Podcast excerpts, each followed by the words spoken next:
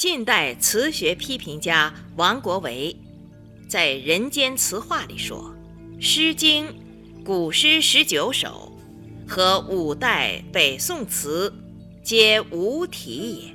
他认为这些作品中的意思是不能以题尽之的。就词学范围来说，王国维把五代北宋词和历来受到推崇的《诗经》。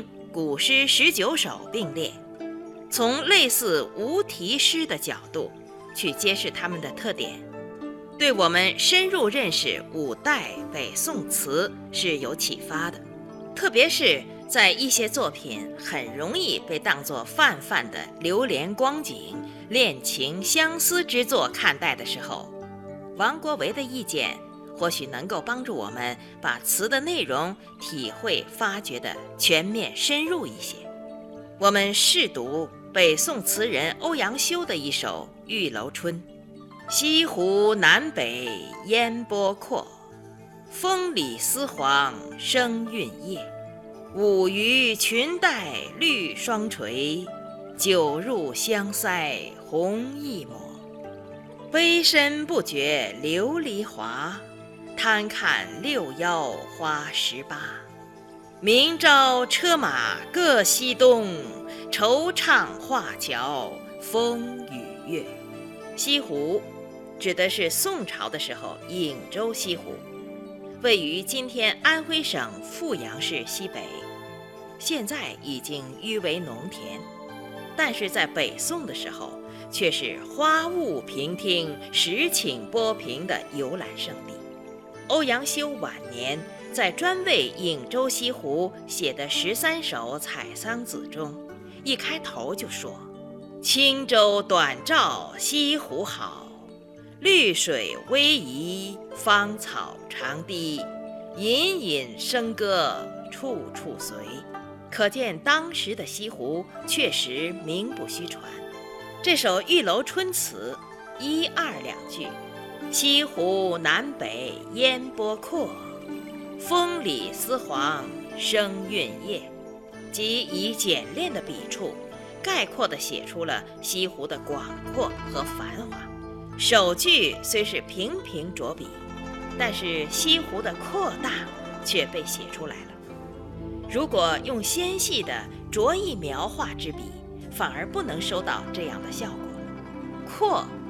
当然是指西湖水面，但是不说水面，而说烟波，使人发生烟柳、烟花、烟云、烟霞，乃至烟波画桥一类联想，便觉得那烟波不是一览无余，而是无边无际，包藏着丰富的内容，呈现出一种看不尽、看不透的迷蒙之气。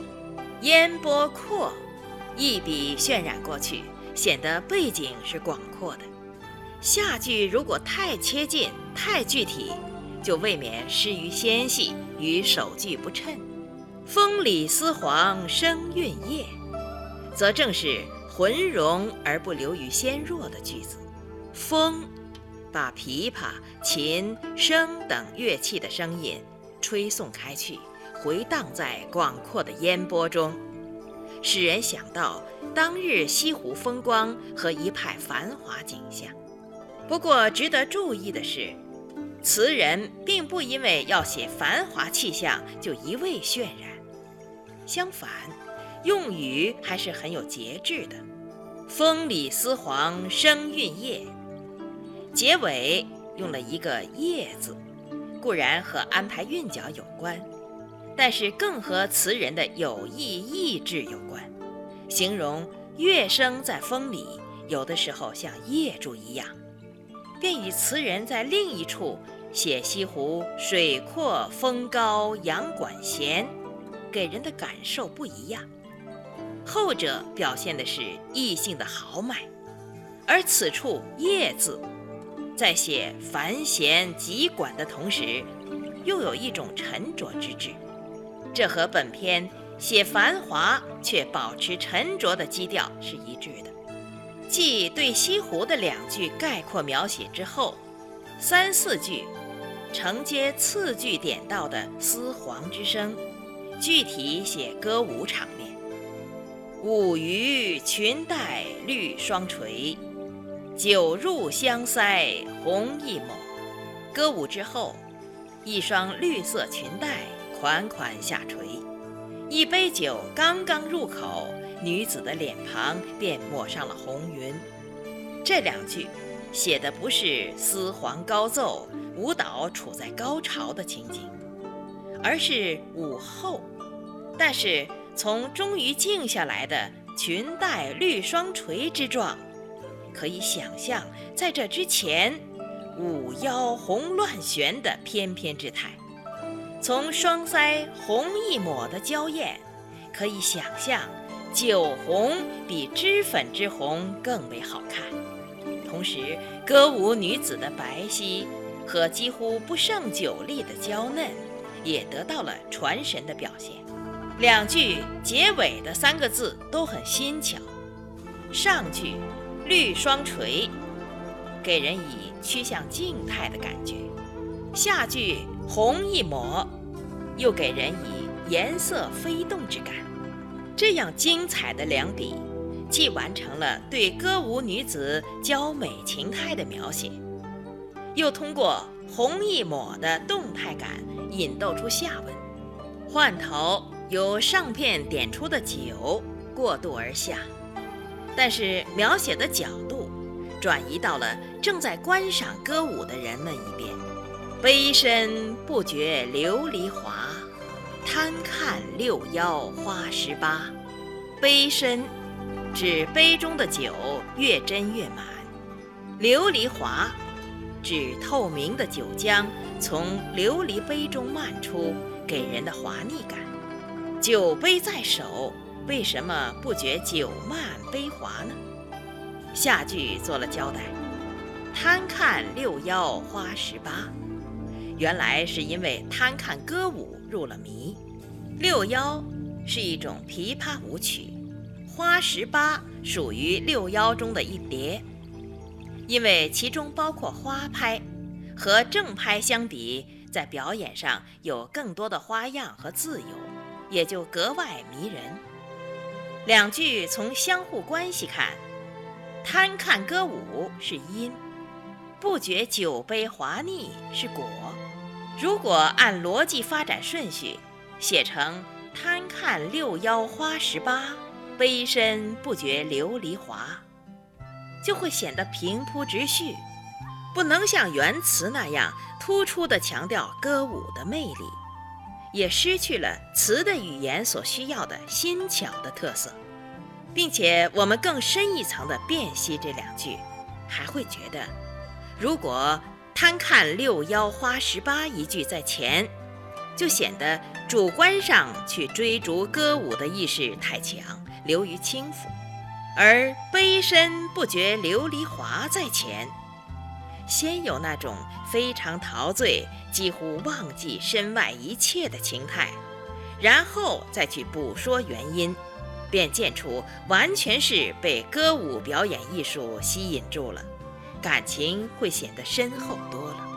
同时，既然对手中的杯酒都失去了意识，再远一点的事，当然也就更不容易想到了。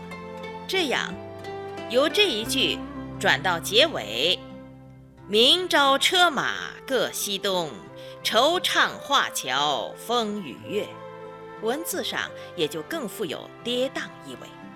当沉醉于画桥风月的时候，是想不到明朝的。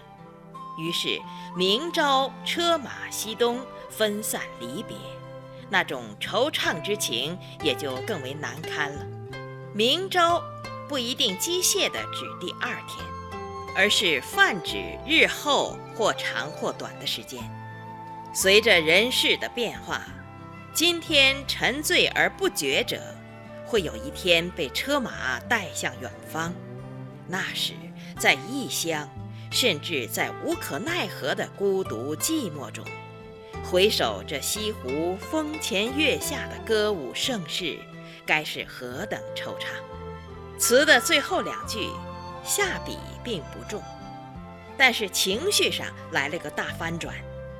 那些享受过画桥风月的人们，并没有能永远依偎在风月的怀抱中。画桥风月，由昔日惹人赏玩、使人沉迷的对象，随着时过境迁，变成了令人惆怅的对象。人们原来的那种陶醉和欢乐，也转而酿成了抑郁悲凉。中国的无题诗。给人的传统印象是旨趣比较深入隐蔽，而且往往难以把它的主旨限制在某一点上。这首词粗看起来只是写歌舞宴游，甚至可能被认为是作者自己在无奈之中书写对歌舞享乐的流连情绪。但是如果深入词境中细细品味，问题又似乎并不那么简单，我们不妨注意一下词中所写的情景，究竟是追忆还是现实？是当事人主观抒情的口吻，还是词人客观叙述描写的口吻？一般说来，回忆中的印象比较朦胧隐约，而从本篇对歌舞场面清晰的、活生生的描写来看。从预想明朝将会如何的语气看，写的应该是现实，不是追忆。酒深不觉琉璃滑，贪看六幺花十八。陶醉在酒宴歌舞中的人，不可能同时很清醒地想到明朝的惆怅，既说现实中的情景，又同时点出明朝将会有的处境和心情。把这两者通过类似电影的剪接艺术合在一起，构成对照，显然是对这一切都有所体验或观察，是从一种比较客观冷静的角度把它们组合到词里来的。词中写的是颍州西湖，欧阳修担任颍州知州的时候已经四十三岁了。宦海沉浮，鬓须花白。早年那种只需看尽落成花，时与东风容易别的情怀，已经大为消减了。欧阳修第二次居颍州，已经是在他六十五岁退休之后。从他的名作《采桑子·十三首》看，也完全是以一种风雅的情致、闲逸的心境。欣赏西湖的自然风光和太平繁华的生活情味的，而不是沉迷在歌舞酒宴之中。如《采桑子》第五首“何人解赏西湖好”，便明显的对“贪向花间醉欲知”持有保留态度。因此，结合欧阳修在颍州的时候的思想和心境。来体会这首《玉楼春》词，会觉得作者比他所描写的对象，也就是词中“悲深不觉琉璃滑，贪看六幺花十八”的人，要清醒和理智多了。面对繁华的西湖，面对那些沉醉在繁华中的人们，他想的可能更远一些。细算浮生千万绪，一系列似乎很客观的描写和叙述中，也许寓有多方面的情思和感触。就词所给予我们的比较直接的感受看，词人关于西湖烟波、风里丝黄和歌舞场面的描写，显然带有欣赏的意味，而车马西东。回首画桥风月的惆怅，则通过反衬，进一步表现了人们的流连情绪。这样理解，对于本篇大致不会有多大歪曲。但是，所谓惆怅，是在无可奈何之中若有所失，又若有所思的一种很复杂的情谊。单纯理解为对繁华和欢乐的追恋，并不完全确切。人们由歌舞酒宴的沉醉，转入车马西东的离别，环境和心境由热到冷。难道这种冷不会带来理性的反省，也就是对当初在繁华中种种感受的再认识吗？反之，身在华侨风月中的人们，如果对明朝将会发生的一切预先感知，那么与其明朝惆怅，何如珍重今朝，或者对今朝持更清醒、更理智的态度呢？这些，像欧阳修那样一位对生活有多方面认识和体验的词人，在沉吟下笔的时候。都是有可能意识到，并且通过作品加以体现的。读者通过对词境变化的把握，也完全有可能得到类似上面所说的种种启示。因此，从作者站在较高而又比较客观的角度处理他所描写的生活这一点来看，这首词或许多少有点像作者著名的散文。《醉翁亭记》记中说，游人能领受到自己的一份乐趣，而不知道太守的心情，明确地点出作者自己，也就是太守，是站在更高的角度看待他所描绘的那一幕幕生活场景的。同样，在这首词中，作者也有可能站在颍州太守的角度。或者是站在经历过社会生活多方面洗礼的长者的角度来写的，他带着对人间生活的一份美好祝愿和多方面的思考，描写了眼前的西湖风月和男男女女。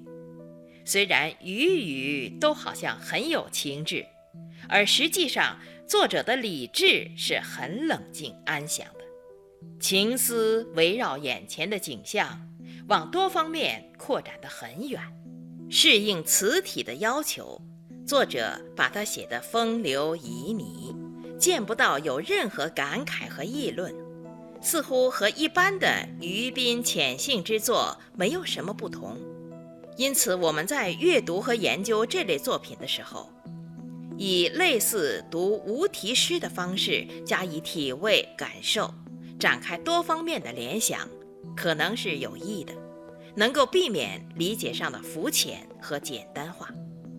欧阳修的词，在比较注意抒情深度的同时，艺术表现上多数显得很蕴藉，有一种雍容和婉的风度。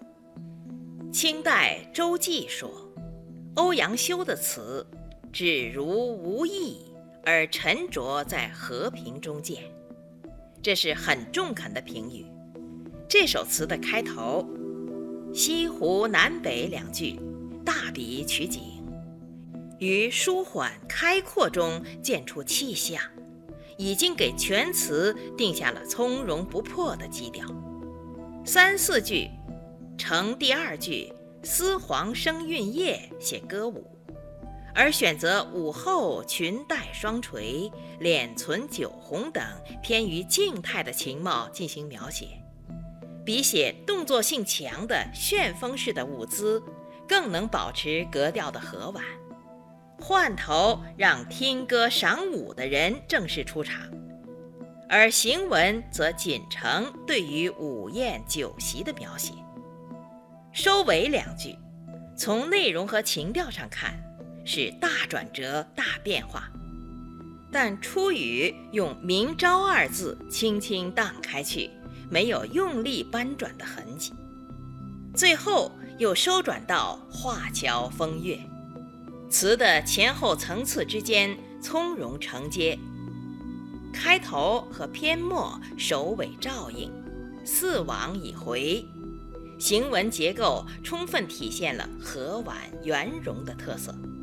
至于情绪意境给人的总体感受方面，词虽然从歌舞酒宴的场面写到了车马西东、流转离别，但是从整体看，仍然保持了优柔不迫的从容之态。这如果拿本篇跟与欧阳修大体上同时代的词人柳永和晏几道的某些作品相比，会看得更清楚一些。柳永和晏几道也有不少词写繁华过去后车马西东的感受，但是柳永的身世落拓之叹及其比较浅俗的语言风格，同雍容之态是判然有别的。晏几道作为一个破落的贵家子弟，词境在繁华的背后就是彻骨的凄凉。常常于酒宴红烛的幻影中，凸现出词人眼倦怅然的自我形象，整个意境也是难得和谐浑融的。